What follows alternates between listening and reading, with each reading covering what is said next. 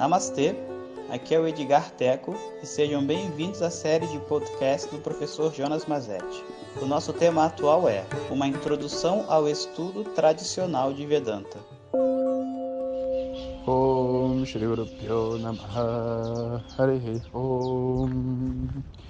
Bom dia pessoal.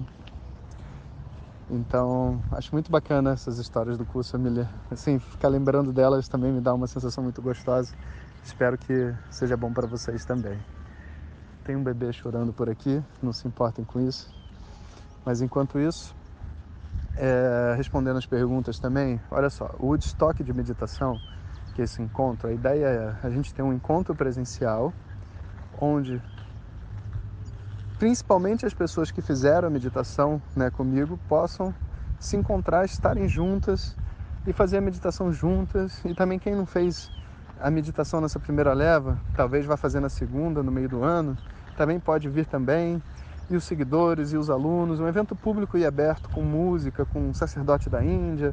É uma espécie de um Woodstock mesmo, um, só que no drugs, no álcool, sem drogas, sem álcool, only the crazy shit, como diria o Inhoff, só a parada sinistra mesmo que faz a galera enlouquecer sem nenhum tipo de, de, de estimulante, né? que é o, o estímulo da nossa própria mente mergulhando dentro do seu processo terapêutico.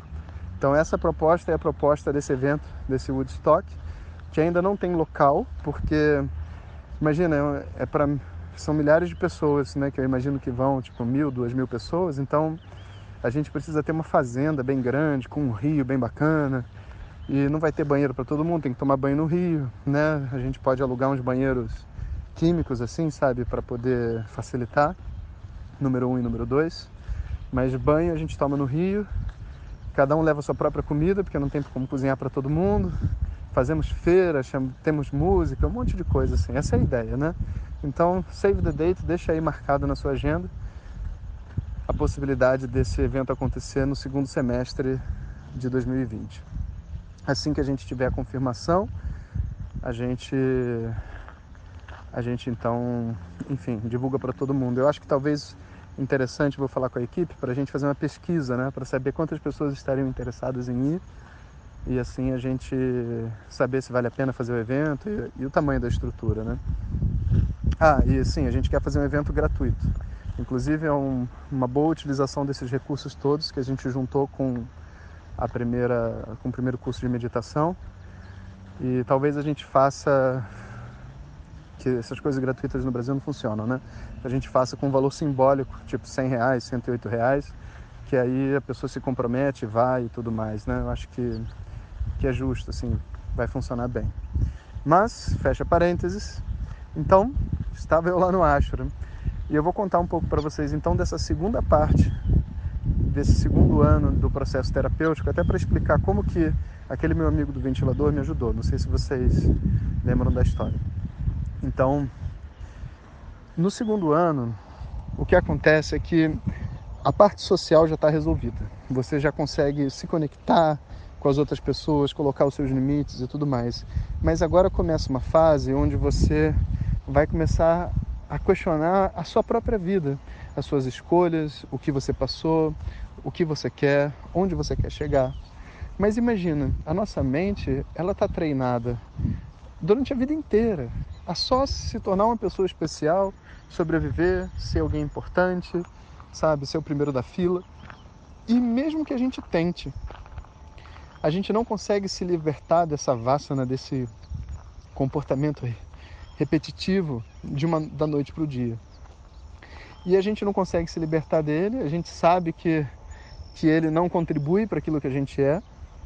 Então é um período de muita agonia, porque você olha para si mesmo, querendo ser uma pessoa melhor do que você é, mas ao mesmo tempo você não consegue chegar lá pela própria estrutura que a vida tem que a sua mente tem, onde te levou. Falando de uma maneira assim muito abrangente e vocês tentam tentem compreender isso de uma maneira mais específica na vida de cada um de vocês, né? E aí o que acontece então é que você se vê num quartinho no meio da floresta com um monte de malucos, cada um com a sua maluquice diferente, onde você está tentando se ver feliz independente do mundo externo mas ao mesmo tempo você vê a sua mente presa em um monte de coisas pequenas do mundo exterior. E é óbvio que tem trabalho para fazer, e é óbvio que não vai ser da noite para o dia, e é óbvio que não vai ser, que não é aquilo que a gente quer. A gente gostaria de receber um mantra mágico e tá tudo resolvido, mas não funciona assim. Muitas pessoas caem na crise do curso, né? O curso tem uma crise quando a pessoa não se prepara. Porque quando ela chega, ela acha tudo máximo. Depois de um ano, fica muito claro para todo mundo que se você não se preparou, meu amigo, você já perdeu um ano da sua vida, porque você não aprendeu o sânscrito que os outros aprenderam, você não está entendendo os textos como as pessoas estão entendendo. Então é um período muito complexo, muito difícil. E as pessoas são chamadas para uma realidade. Aquela, aquele flu-flu-flu do mundo do yoga, assim, de tudo pode, sabe? Vai dar tudo certo no final das contas, é só ir de coração aberto muda. E não é ir de coração aberto, é causa e efeito. Você plantou, você colhe. Não plantou, não colhe. Precisa colher, tem que plantar. E para entre plantar e colher tem tempo. E talvez o tempo para alguns seja maior do que o curso de três anos. E a pessoa vai chegar à conclusão de que, olha, eu estou aqui estudando, mas a minha preparação interna já tinha que ter começado e não começou, então eu não vou sair desse curso aqui com conhecimento. E outros vão perceber que o curso deles vira mais uma terapia do que um estudo de Vedanta. E outros vão ver que, caramba, o sânscrito eu sou muito ruim, ainda bem que essas coisas emocionais estão resolvidas para mim, que eu posso focar agora no sânscrito. E cada um vai ter que encarar a sua realidade e, os seus medos, os seus fantasmas. Então, a sensação que eu tinha era tão punk que era como se eu quisesse morrer sabe? Eu queria morrer, sabe? Esse personagem com a sua, sua história, sua estrutura, queria ir embora, sabe? Mas a gente não sabe como. E foi muito interessante porque essa foi uma época que eu cortei todas as minhas ligações com o Brasil, tanto com a minha família, tanto com a minha ex-namorada na época, com os amigos. E eu falava assim, gente, é melhor eu parar de falar com todo mundo porque eu tô numa vibe tão ruim que tipo assim, eu não tenho cabeça, eu não quero falar com ninguém, eu não quero contato com ninguém, eu quero assim, se tivesse um botão para explodir o mundo, agora eu explodi o mundo. Sabe, se tivesse uma cova, eu me jogava e me enterrava. Esse é o tipo de emoção punk que eu estava sentindo, sabe? E quando eu estava assim num desses, numa dessas crises, né, da mente, eu imagino que cada um tenha passado a sua, eu estava ali na minha. É, já era assim para o final do segundo ano quando esse rapaz né, me chamou para ter uma conversa. E vê só, desde aquele momento que a gente brigou, eu já estava assim, mais de sem falar com ele, porque eu não tinha por que falar com o idiota, sabe? Esse tipo de atitude que a gente tem internamente. Por que, que eu vou falar com o idiota? Para que, que eu vou falar com uma pessoa é, desproporcional e, e tudo mais? Agora, ao mesmo tempo, eu não tinha nada contra ele, a não ser o fato de que ele tinha aquele comportamento ruim comigo. Então eu era cordial, mas também não queria envolvimento, né? E ele me chamou e, e eu vi na cara dele a sinceridade de alguém querendo conversar. E ele tinha alguma coisa importante dele para falar. E eu falei, tá bom, vamos conversar. E a gente sentou num, num banquinho de concreto que tinha dentro do ashram, né? E ele falou assim, é, Vishonata, eu quero ser muito sincero. Lá eles me chamam de Vishonata, não é Jonas. Quero ser muito sincero com você. Eu eu passei por muitos problemas aqui, né? E eu acho que realmente eu não fui justo com você em algumas coisas que eu te disse nesse tempo atrás. Ele não precisava nem completar a frase, porque vê só, ele não foi justo, eu também não fui justo, ninguém foi justo, ninguém era justo, ninguém tinha cabeça para ser justo, ninguém tinha maturidade. A gente só era aquilo que a gente era, mas agora ele falando comigo a partir da vulnerabilidade dele, putz, eu já estava ali em love, apaixonado, né? E aí ele, então eu queria te pedir desculpa por isso. Eu falei, cara, não precisa mesmo, sabe? Mas fico feliz que você tenha falado isso, porque eu realmente, desde que cheguei aqui, como eu te disse, né? Eu me conectei com você. eu não gosto dessa sensação de separação. Eu, eu desejo para você que você ganhe esse conhecimento, como todos os outros alunos aqui. Seja muito feliz. E aí a gente se abraçou. E aí ele tirou da bolsa, isso que foi emocionante. Ele tirou da bolsa um chocolate. E já estava sem ver chocolate há mó tempão, sabe? Mas não foi só isso. ele tirou um chocolate tipo um negresco, que eu gostava. E que ele sabia que eu gostava, porque quando a gente ia para a cidade, ele via que eu comprava de vez em quando para comer. Então, eu vi que ele fez por onde, você está entendendo? Que ele se preocupou em fazer algo que fizesse a diferença para mim.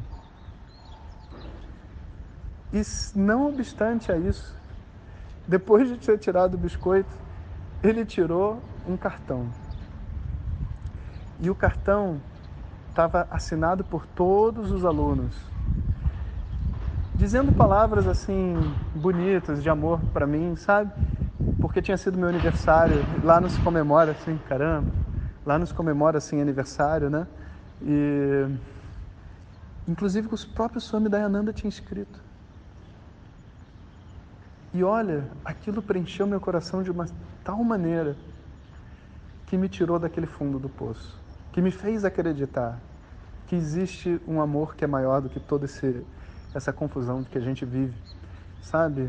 De que a gente não está sozinho. Tem uma construção aqui perto. E tudo isso foi assim, sabe, nutrição para minha mente. Eu recebi aquele amor dele, aquele carinho, tudo mais, não pelo chocolate, é óbvio, né, mas por, por todo o cuidado.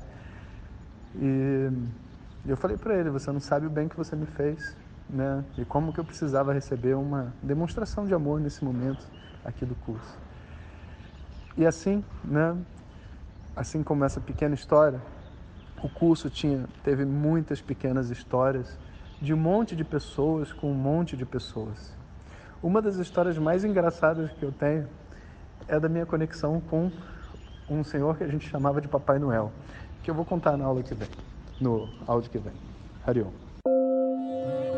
Muito obrigado por ter escutado. Essas são apenas algumas gotas do infinito oceano de conhecimento da tradição védica.